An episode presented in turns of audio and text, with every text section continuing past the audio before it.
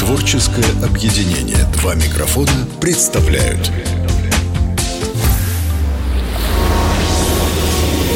Крупная рыба. Чистый вкус южной жизни. Южной жизни. Привет! Это морелюбивая Инна Нестерова. Приветствую вас среди виноградных рядов в уютном уголке Семигорья в чудесной винотерии. Каждую субботу мы приглашаем гостей на гастрономическое представление под названием «Шеф Стейбл». Этим вечером с нами сердце и душа пивного ресторана «Натюрлих», что под Геленджиком. Александр Нерода. Молодой, талантливый и бесконечно позитивный – он может удивлять. Вечером моих гостей ждет пеленгаз и э, арбуз. Под наш разговор о черноморской кухне и профессиональном пути Саши идеально подойдет солярис. Белое, сухое с фруктовыми нотками, умеренной кислотностью и послевкусием желто-зеленого яблока. Спрошу у Саши, куда пойти в Геленджике, почему на побережье безумная проблема с рыбой и почему быть поваром – это круто.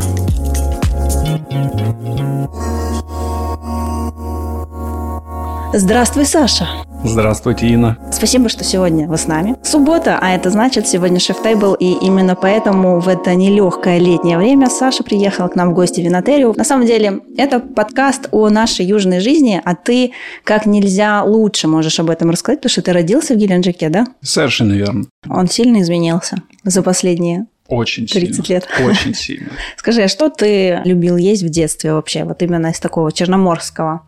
Чтобы было также доступно? Миди, на самом деле мы миди кушали дворовым способом. Мы их э, собирали на пирсе, после жарили на капоте от машины, на костре, ну, то есть просто соль и никаких там соусов, никаких там специй. Капот, огонь, щепотка соли, великолепное настроение. Тут у меня вопрос возник. А на чем капоте вы жарили миди? Все, что приходилось находить. Какая рядом машина стояла, да? Слушай, ну вот миди – это, наверное, все, кто вот местные жители, с кем бы я ни разговаривала, это классическая методика приготовления. Вот такая была. Но давай для наших слушателей какую-нибудь интересную историю, вот твою рекомендацию быстро, экспресс, кулинарный рецепт. По миди? Ну, по миди, наверное, да. Вкусный соус, наверное, там нужен нам, да? Э, на самом деле, может, очень банально прозвучит, миди ничего не нужно. Угу. Самое вкусное миди – это 50 грамм вина, много хорошей зелени, разнообразной и щепотка соли. Все, больше ничего не нужно. И масло, естественно, сливочное масло. Это самое главное, забыл. Масло решает многое. Вино и масло, все. Готовый соус. И это все тушится, да, правильно а, слово? Кратковременно подвергается тепловой обработке. То есть в буквальном смысле медиум мы готовим 4-5 минут. Да? Сотейник, угу. сковорода, да, не имеет даже значения посуда. Главное, чтобы это был закрытые борта, чтобы вино не разбегалось по краям. Все, немножечко добавить масла, масло затянет вино, образуется, мидия даст сок. И вот это сочетание сока, вина, масла и зелени, да это шедевр просто. Шедевр. Александр, а какое же вино мы подберем с тобой? Я на бытовом уровне это все делаю для себя и по своим ощущениям. Угу. Вот мне очень нравится с мидией какой-нибудь шардоне. Также недавно я попробовал пти шабли мне очень понравилось с этим вином мидия. Я как раз-таки кушал мидию, брал домой, по-босяцки ее готовил угу. и пил дорогое вино с очень доступным продуктом. А Это было круто. И твоя интереснейшая жизнь, связанная именно с гастрономией, Хочу как раз вот об этом поговорить. Если у нас шеф-тейбл, то чаще приезжают гости наши интересные шеф-повара, и мы говорим о черноморской кухне. Она же существует. Сто процентов она существует и наша задача ее максимально ярко подсветить в ближайшее время. Вот именно о черноморской кухне, проблемах гастрономии на нашем юге мы с тобой сегодня будем разговаривать. Ну и о многом другом, как прекрасно жить на юге. Как часто мы ежедневно ходим на море. Больной вопрос. Да, тут такой нервный смешок прозвучал и о наших винных эногастрономических сочетаниях, потому что, как я знаю, ты уже неплохо подбираешь вина, да? У нас, кстати, на одном из шеф-тейблов был шеф, который привез прям вино свое. Ну, в смысле, он привез вино под свое блюдо, он сказал, это точно знаете. Я говорю, ну, раз вы так говорите, давайте, и гостям, в принципе, понравилось.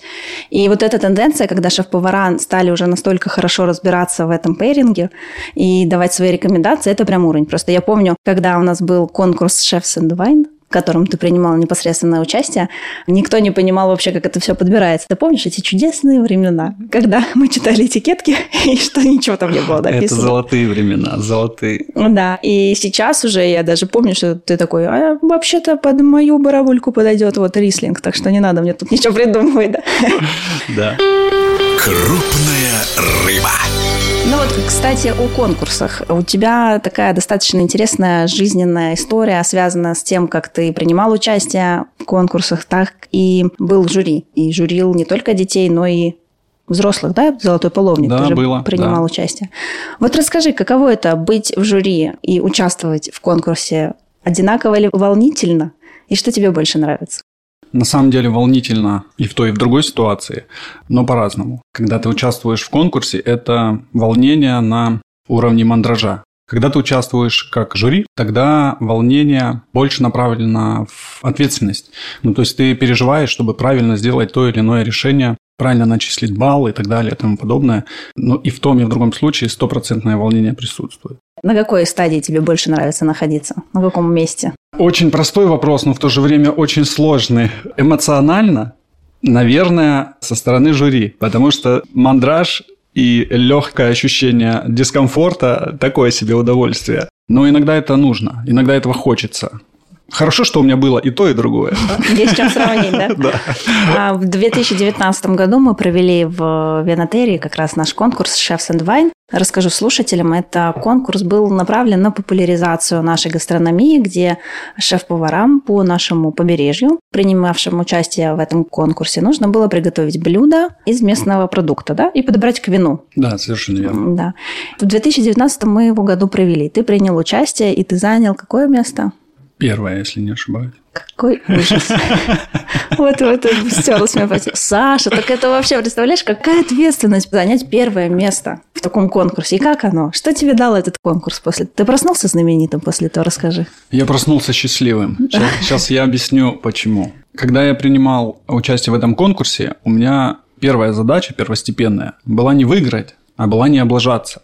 И это мной прям двигало, потому что большая зона ответственности была перед коллегами, перед ребятами, да и в целом тяжело было, честно признаюсь. Но после, даже на полуфинале, я уехал раньше, и я проспал почти 9 часов. Потому что у меня эмоциональная нагрузка была, именно вот это вот ощущение угу. натянутой струны. И слава богу, это все прошло в таком интересном состоянии. Угу. Было здорово. Ну, а что тебе дал этот конкурс? Ты стал лучше разбираться да, в фудпейринге? Сто процентов стал.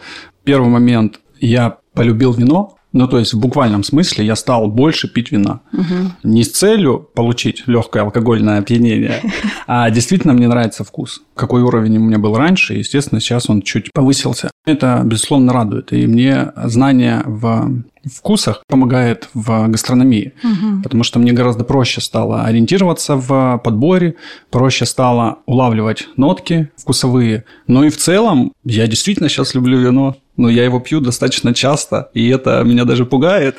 Дорогие друзья, не подумайте, что винотерия вынуждает и принуждает людей к потреблению большему вина. Ни, нисколечко. Но это правда. И после этого зато поэтому ты сейчас можешь дать прекрасную рекомендацию вина к своему блюду. Правильно? На бытовом уровне, да.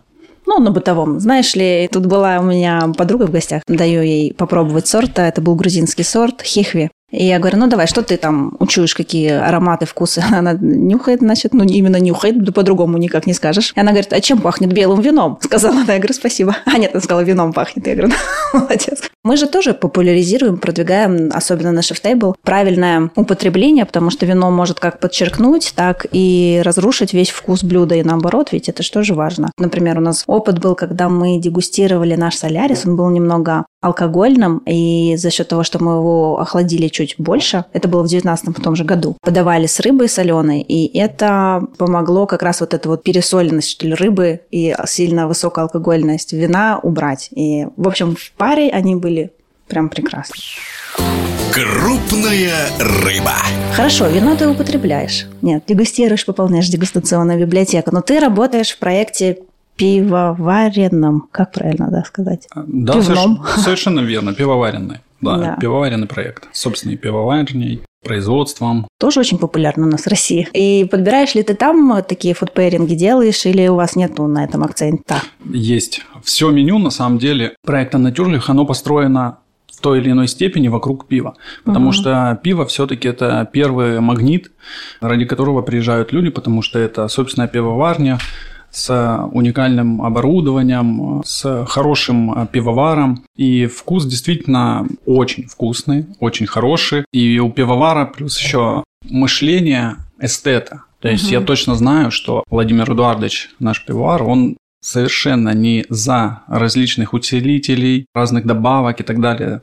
Он за чистый вкус. Угу. И с этим мы с ним ментально похожи, мне приятно работать с ним. Я сам пью этот напиток, угу. но не, не все сорта определенные, там один. И все меню построено в принципе, вокруг пивной истории. Mm-hmm. И когда мы разрабатываем какие-то спецпредложения, там могут быть ответвления вектора, что-то к винной истории, что-то к более крепкой истории и так далее. Но 90% это пиво. Угу. Ну и продукты и блюда ты подбираешь именно под те вкусовые особенности этого напитка. Вы не продаете другое пиво, только свое вы продаете. Только свое, да. Оно не крафтовое, оно сделано по ГОСТу, классическая рецептура. Продукты подбираю, честно, не под пива. Угу. А, к сожалению, рынок диктует свои правила, волатильность цены диктует свои правила, логистика хромает. Ну, то есть мы испытываем большие проблемы с продуктовой матрицей в целом, угу. и поэтому приходится подстраиваться именно под продукт, под то, что есть, раскрывать его потенциал, а пиво уже это как доп. Мы всегда на уровне подсознания понимаем, что пиво где-то рядом, и нам нужно под него подстроиться. Вернемся к черноморской кухне. В прошлом выпуске ко мне в гости приходил Евгений Виток, человек, с которым вы создали и продолжаете развивать а, гильдию черноморскую кухню в том числе, правильно? Да, все верно. Что такое черноморская кухня для тебя и насколько она вообще востребована и нужно ли развивать это направление, по-твоему? Сто процентов, еще раз повторюсь, это нужно развивать. Для меня черноморская кухня – это палитра продуктов, которая окружает нас на расстоянии 300-400 километров то, что нас окружает, то, чем мы пользуемся на постоянной основе в быту, то есть это различные травы, это различные морепродукты, это ключевая вода даже входит сюда в моем понимании. Потому что черноморская кухня – это мое детство, это детство тех ребят, которые здесь выросли. И нам хочется поделиться вот этими эмоциями, передать этот вкус – который мы ощущали в нашем регионе в ранние годы. И к нам приезжают со всей России. естественно, когда я бываю в других городах либо странах, конечно, мне не интересно кушать свою еду. А мне интересно попробовать тот колорит, который окружает тот регион, проникнуться в него, ну то есть ощутить его полноту вообще вкусов, и чтобы у меня было условное сравнение, чтобы я мог отличить вкусы, чтобы копнуть в них глубже. То есть вот для меня это реально крутая штука. Мне нравится немножко философствовать в этом плане. Я имею в виду с продуктом. И черноморская кухня для меня это вот философия, то есть где я раскрываю красоту того региона, в котором я вырос. Передаю это все через еду, через воду, через напитки, через атмосферу, все, что связано вообще с тем бытом, в котором я нахожусь на повседневной основе. А если... Вот это хорошая мысль. Мы приезжаем всегда в новые регионы, помимо культуры и истории, хотим узнать культуру через гастрономию в том числе. Ведь так же? Потому что как ты можешь узнать о быте и о том, как вообще люди живут в этом регионе, как не через традиции кулинарные, особенно там рецепты, продукты и прочее. Но почему тогда у нас это так история слабо развита была? Сейчас мы ее активно продвигаем. Но ты раньше там придешь, у тебя суши, роллы, паста, пицца. И то сейчас там максимум действительно там барабулька, да, и все, и они уже там, мы черноморские. Почему не было так это востребовано? Все идет от гостя? Я думаю, нет, все идет от нас. Когда я говорю о нас, я имею в виду ресторанную сферу тех людей, которые причастны к этому. К сожалению, сложилось стереотипное мнение изначально, многие годы назад. К сожалению, в моем детстве, в постсоветские времена, в повара шли ребята, которым некуда было податься, которые, ну, условно, там разгильдяи были. И единственное, где они себя могли реализовать, это повара, слесаря, сварщики. И, к сожалению, не прививалась культура общепит. То есть угу. не было вот этой значимости, не было понятие, то, что это благородное дело, что ты кормишь людей. Если вдуматься вообще вот так вот во всю ситуацию, мы же влияем на здоровье, на эмоции, на ощущения людей. Ну, то есть наша профессия. Угу. И это же, ну, серьезно, на самом деле. И в какой-то момент эм, мы добились того, что гастрономия, она просто угасла. Другие страны развивались семимильными шагами. У нас в России мы только вот 10 лет назад просто с колен начали вставать. Сама гастрономия. Только-только все начало развиваться и появляться. Угу. Конечно же, гость сейчас, и мы в частности, и профессионалы, и просто молодые ребята, мы не готовы. У нас нету бэкграунда мощного, нету опыта того, на который бы мы опирались. То есть нету метров в масштабе, угу. нету легенд на который бы мы смотрели там 30-40 лет тому назад. Считаю, что сейчас вот все формируется. Я имею в виду в России мы набираем прям обороты. Я безумно рад этому. И все силы, вот в частности, затронули гильдию шеф-поваров, коллег наших, ребят. И мы хотим популяризировать, развить вот этот интерес, развить культуру, что это реально крутая штука, что сейчас поваром быть, это круто. Угу, Раньше согласна. поваром, но это не считалось за профессией. Я про себя говорю, я 10 лет назад, кроме кухни, ничего не видел. То есть я не выходил из кухни, потому что я стеснялся, потому что это не принято было. Угу. Сейчас когда ты шеф, когда ты повар, тебе не стыдно об этом сказать, тебе не стыдно похвастаться какими-то достижениями. Я даже не говорю про себя, я говорю в целом про молодого парня, например, который угу. пошел в профессию учиться на повара. Ему есть чем гордиться. Он может четко сказать девушке, с которой он недавно встретился, что я приготовлю тебе крутой завтрак. Кто это сможет делать? И О! сразу хочется пойти на свидание с этим парнем, хочу сказать. Конечно, конечно. У него есть мастерство, у него есть козыря в рукавах. Поэтому сейчас это крутая тема. Но это не зазорно, да. Я помню, у меня подруга проходила практику в Италии, во Флоренции. Приехала я к ней в гости, мы пошли на рынок. И то, с каким уважением стоят люди за прилавком, уважением к своему делу, для них это вообще не зазорно быть фермером, да, там делать колбасу, сыры и прочее. У них там своя история вековая. Это не то, что, ну вот как раньше, поваром пошел, значит, больше никуда не не взяли учиться. Да, совершенно верно. Поэтому я с тобой здесь абсолютно согласна и радует, что и популяризация нашей профессии в больших городах, да, не только у нас здесь, нашими конкурсами, мероприятиями, которые мы проводим, улучшается ситуация. Но, по-твоему, как можно вообще черноморскую кухню, вот этот бренд продвигать? Потому что гость, когда приезжает, турист к нам, наверное, он и так хочет попробовать. Ну, мне кажется, если бы я приехала, естественно, я бы взяла не Цезаря, а салат с барабулей, например. Но это моя правдеформация, потому что я тут недавно мы что-то обсуждали тоже тему гастрономии. Я думаю, господи, 7 лет назад, до того, как я занялась рестораном, что я ела, Саша? Я ела роллы, мак чикен и прочие истории. Я считала, это мой максимум гастрономии был. Поэтому, когда гость приезжает э, сюда к нам в гости, он хочет местное пробовать. Здесь надо убедить рестораторов и тех, кто открывает все это дело, что черноморская кухня есть, и можно купить продукт или нет. Или мы сталкиваемся еще с какими-то другими трудностями, чтобы развивать этот бренд. На самом деле мы с колоссальными трудностями сталкиваемся каждый день.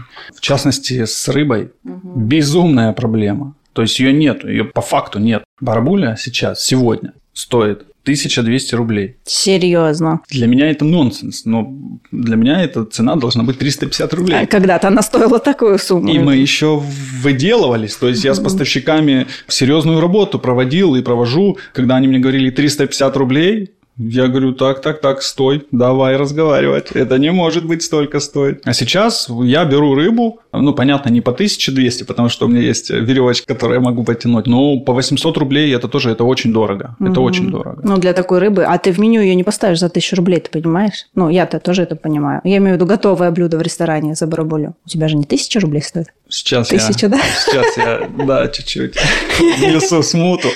А, но дело в том, что мы каждый месяц делаем аналитику, занимаемся вообще плотно.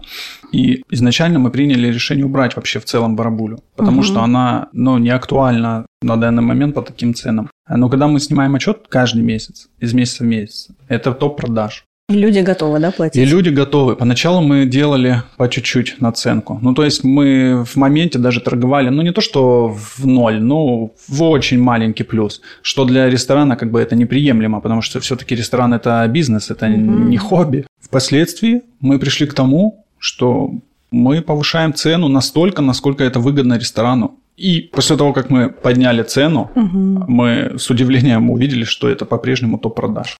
Вот да. у нас сейчас барабуля стоит за 230 грамм 870 рублей. Это безумно дорого, я это прекрасно понимаю. Тут, знаешь, главное, чтобы наши гости-туристы понимали, что мы это делаем не потому, что мы хотим на них э, заработать денег, потому что сам продукт входящий дорогой. Потому что они-то думают, да вот же она у тебя купается в Черном море. Пошел, выловил. А мы вот с такими трудностями действительно сталкиваемся. Мы зависим от рыбаков. Как с рапаном, да? Вот каждый раз, мне кажется, мы тоже поднимаем эту тему. Или щечка говяжья. Я помню, 7 лет назад мы покупали на центральном рынке в Новороссийске эту щеку, и она стоила что-то 150 рублей, мне кажется. Они такие на нас смотрели, типа, а что вы с ней будете делать? Это же отход. А сейчас это уже, извините, если у тебя щеки нету в ресторане, значит, ты неудавшийся ресторан, мне кажется. И с рапаном, да, такая же история? Да, с рапаном пошел. мы с Женей ездили в Крым, как раз когда вся эта история началась э, с поднятием цен, и рапана в моменте стоила 800 рублей. То есть это безумно дорогие деньги за этого моллюска. И мы собрали Женей, поехали в Крым, нашли добытчиков, и мы обалдели, мягко говоря, с того, то, что местные жители, они вообще не кушают рапан. То есть для них это вторсырье. Они котов кормят этим продуктом. Mm. Класс. А в моменте, когда он стал популярным, угу. ну, соответственно, конечно же, и цена начала расти. Не потому, что его дефицит, его достаточно много. Востребованность возросла. Его готовы были покупать за 700 рублей. Угу. Ну, абсурдно. Конечно, мы поехали и привезли его в разы дешевле и наладили поставки. И сейчас, слава богу, пользуемся этими контактами. Саш, как ты думаешь, в регионах нужна высокая кухня? Надо приучать гостей к таким изыскам гастрономическим или надо картошечку жарить? Нужна дозированно. Угу. То есть все должно быть в меру. Основной потребитель склонен, конечно, к коммерческой еде. Это цезарь, это барабуля, салат греческий и так угу. далее. Но дозированно нам нужно давать гостю другое направление, чтобы он посмотрел, что может быть и так, угу. что та же самая барабуля может выглядеть по-другому, что она может подаваться с другим соусом, что она может подходить под какое-то вино, либо под какой-то напиток. Постепенно нужно приучать. Аккуратно, дозированно, поэтапно. Крупная рыба. А какие вина в винодельне тебе нравятся? я не знаю, можно, да, рекламировать? Да, я говорить. даже не про рекламу, я действительно про вкусы. Вот uh-huh. мне сейчас, последний период, очень нравится вина Толстого, реально. Мерселан это просто, я не знаю, божественная тема. Круто, реально очень вкусные вина. Галицкий тоже мне нравится. Дивноморская усадьба. Не все. По своим личным ощущениям приведу пример. Два года назад я пил Рибо, он был одного вкуса. И мне очень понравился этот напиток, вообще вино. Очень. Mm. Я люблю такие тонины, плотные насыщенные вкусы. А в этом году я выпил совершенно другой вкус. Год разный. Но настолько вино отличается, реально может так отличаться? Да может, конечно. Это же зависит от года урожая. Какие особенности в этом году были? Это засушливый год или одни осадки были, как в 2021 году? Но вот тут такой нюанс есть. Все вроде бы хотят видеть в вине чтобы оно ежегодно было одного одинакового качества, и ты вот там, например, иностранное покупаешь, и ты знаешь, что ты купишь там через год, и оно такое же будет. И наши виноделы, в общем-то, тоже к этому идут. Но стилистика сохраняется. Например, вот есть винодельня Гунько, всегда о них рассказываю, Савиньон Блан. Ну, для меня это в стилистике а, Новой Зеландии такие яркие тропические фрукты, манго, маракуя. И вот если там ты такое любишь, берешь, и там через год оно будет такое же. Понятно, что чуть-чуть, может быть, оно отличаться от сезонности. Но вопрос еще, как хранилось оно. Ну, то есть там очень много, на самом деле, нюансов. Еще и настроение бывает тоже, знаешь ли. Вот вдруг тебе хочется что-то яркое, а ты такой, нет, не готов. Поэтому, но э, просто усадьба Дивноморская, они же очень крутые ребята в плане профессионализма, оборудования, поэтому я бы не сказала, что там какая-то ошибка условно была, да, там программная допущена. Но мне кажется, это больше про особенности. Тоже один раз меня угостили вином, бокал буквально выпила, а на следующий день мне было так плохо. Думаю, ну, наверное, что-то мне хватит пить. Подумала я, но я не остановилась. Чуть позже опять взяла из этой коробки другую бутылку, тоже от одного бокала. Ну, то есть не то, что я там бутылку выпила, нет. И потом мне сестра сказала, что, наверное, из-за неправильного хранения, когда было очень жарко, какие-то там процессы происходят. Я уж как непрофессионал тоже не могу сказать, но вот такая особенность тоже бывает. Вот то, что ты все рассказываешь, все винодельни вокруг Геленджика-то, собственно, расположены, да? То есть ты такой теруарный парень. Ну, честно вам скажу, можно такое говорить или нет, вот вы затронули тему Новой Зеландии. Угу. Мое самое любимое вино, я его пью уже а, достаточно долго, на постоянной основе получается так. Но это бранкот. Вот угу. Для меня это вообще по вкусу номер один. И он всегда одного качества, он всегда одного вкуса. Я понимаю, что там это все столетиями угу. достигалось, а у нас это все ну, еще очень молодо. И я верю, конечно, я верю, что у нас через там 20-10 лет будет лучше, лучше и лучше. На самом деле, мне кажется, мы очень большими шагами двигаемся. Ну, как развиваем черноморскую кухню, так и вино российское Да. тоже развивается. Так я, кстати, задала вопрос по поводу развития черноморской кухни, по-твоему. Как, э, что, какие следует предпринимать действия и шаги, чтобы популяризировать и укоренять это направление? Менять мышление.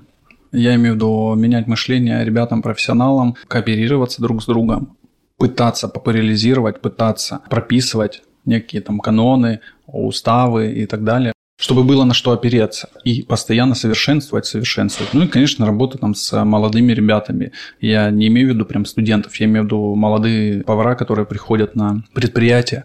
Нужно рассказывать о идеологии вообще черноморской кухни, рассказывать о ответственности, которая на нас ложится вообще в целом, потому что это наш регион, к нам приезжают люди. Мы должны чем-то их даже не удивить, а встретить нашей культурой, нашим бытом, чтобы им стало тепло и приятно от той обстановки, от атмосферы, от той еды, которую они кушают.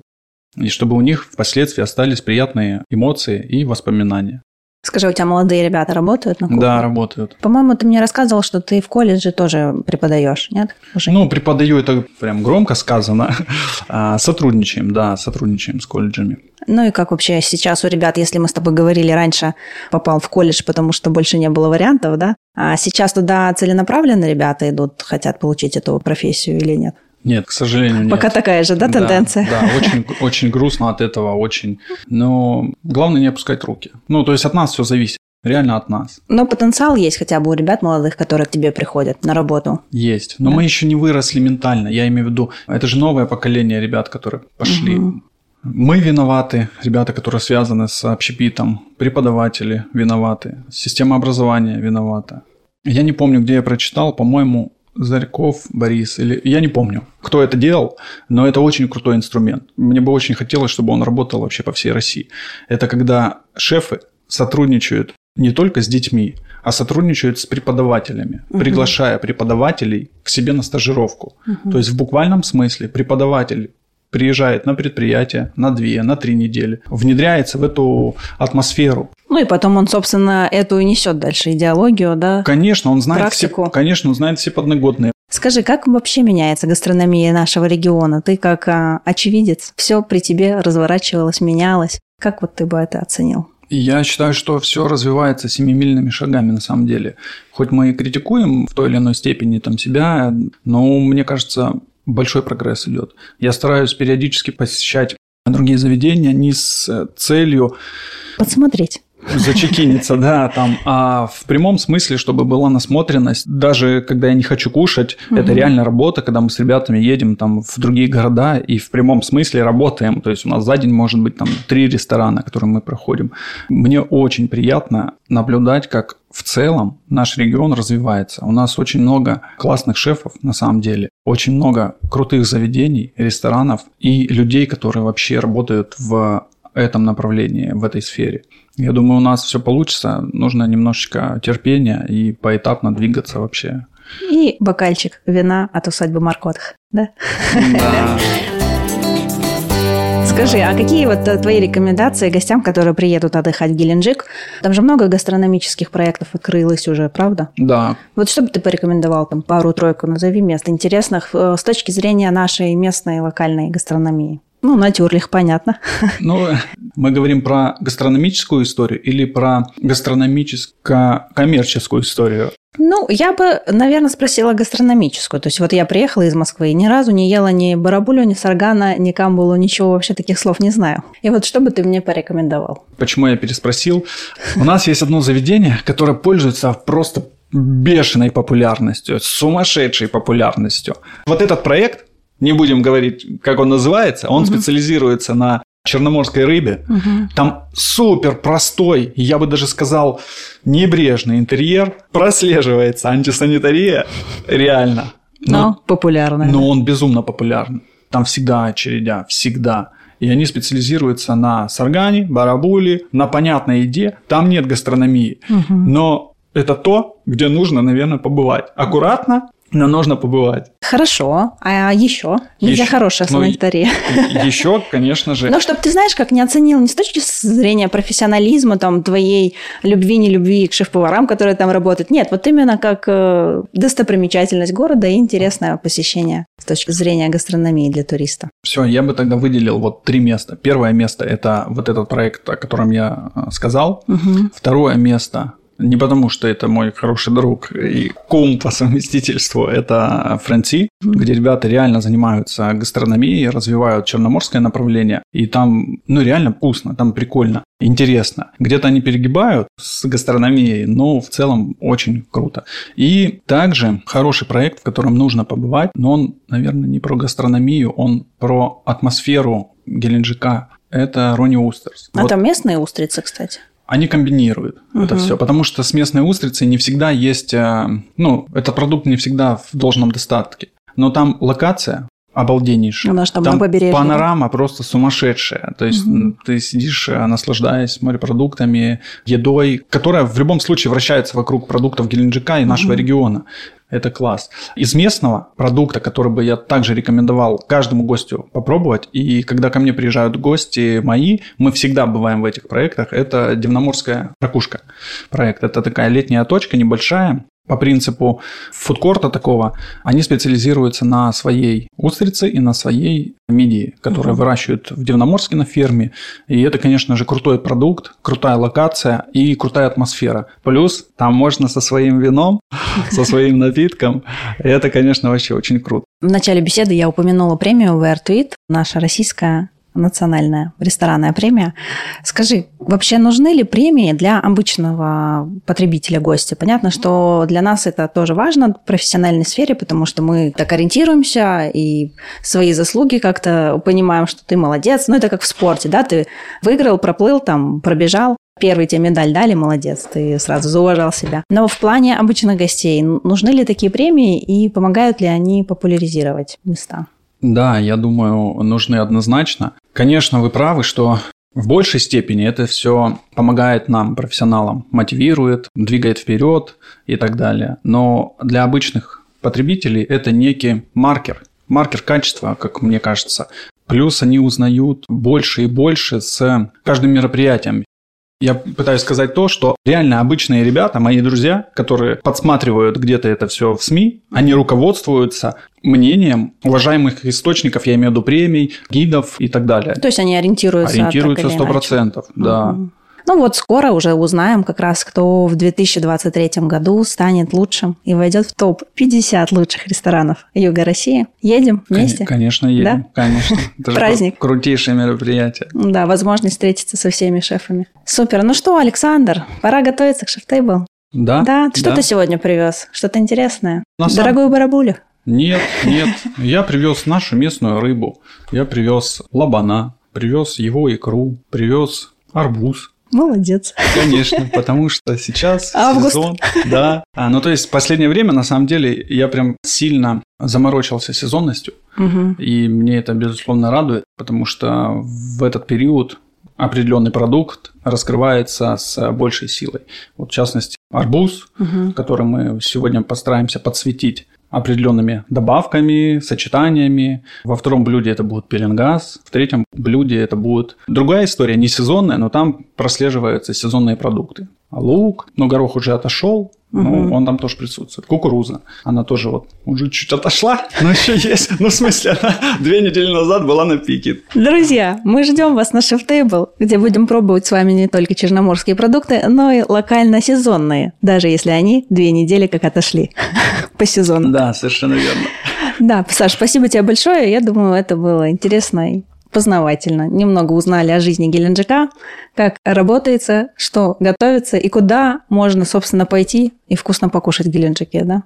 Да, Да. отлично провели время. Спасибо вам большое. До жду, встречи. жду в Геленджике. В Кабардинке в Натюрлихе. Там всегда я жду вас. Всегда. Супер, до встречи. Я рыбу приехал ловить, понимаешь? Большую такую, большую рыбу, понимаешь? Крупная рыба.